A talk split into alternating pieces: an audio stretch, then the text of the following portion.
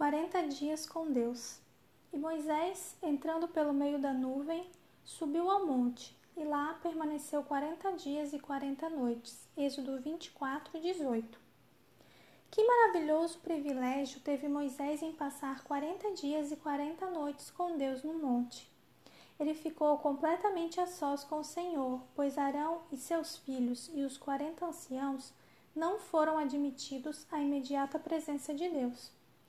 A glória do Senhor, descrita como um fogo devorador, era visível, porém, a todos.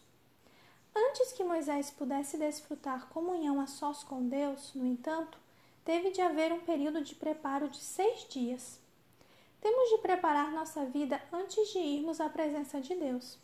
A oração particular é uma necessidade tão grande para os cristãos hoje como foi para Moisés no Monte Sinai. O tempo de oração deve ser acompanhado por meditação. Não devemos somente falar a Deus, mas permitir que Ele fale por meio de Sua palavra. Um menino estava na ponta dos pés procurando tocar campainha na porta de uma casa numa movimentada rua de Londres. Passou um homem e, sentindo pena do menino, ergueu-o nos braços para que ele pudesse alcançar a campainha. O garotinho apertou o botão da campainha e disse: Obrigado, senhor mas agora vamos correr, que a dona da casa é brava. Este menino estava apenas fazendo uma brincadeira que poderia metê-lo em dificuldades.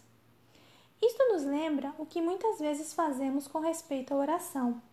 Ajoelhamos-nos e estendemos a mão da fé pedindo ao Senhor alguma coisa. Mas antes de obtermos a resposta, saímos correndo. Precisamos despender tempo em oração particular com o Senhor e permitir que nos fale por meio de Sua palavra. O tempo de Moisés sobre o Monte Sinai nos lembra também a obra de Jesus como nosso mediador. Ele ascendeu ao céu e um dia voltará para buscar o seu povo. Embora os céus possam estar cobertos de nuvens e possamos pensar que nossas orações não vão além dessas nuvens, podemos estar certos de que nosso mediador ouve nossas orações. Os sinais da segunda vinda estão ao nosso redor, lembrando-nos de que, muito em breve, nosso mediador retornará como Rei dos Reis e Senhor dos Senhores. Quando este dia chegar, começaremos a eternidade com Deus.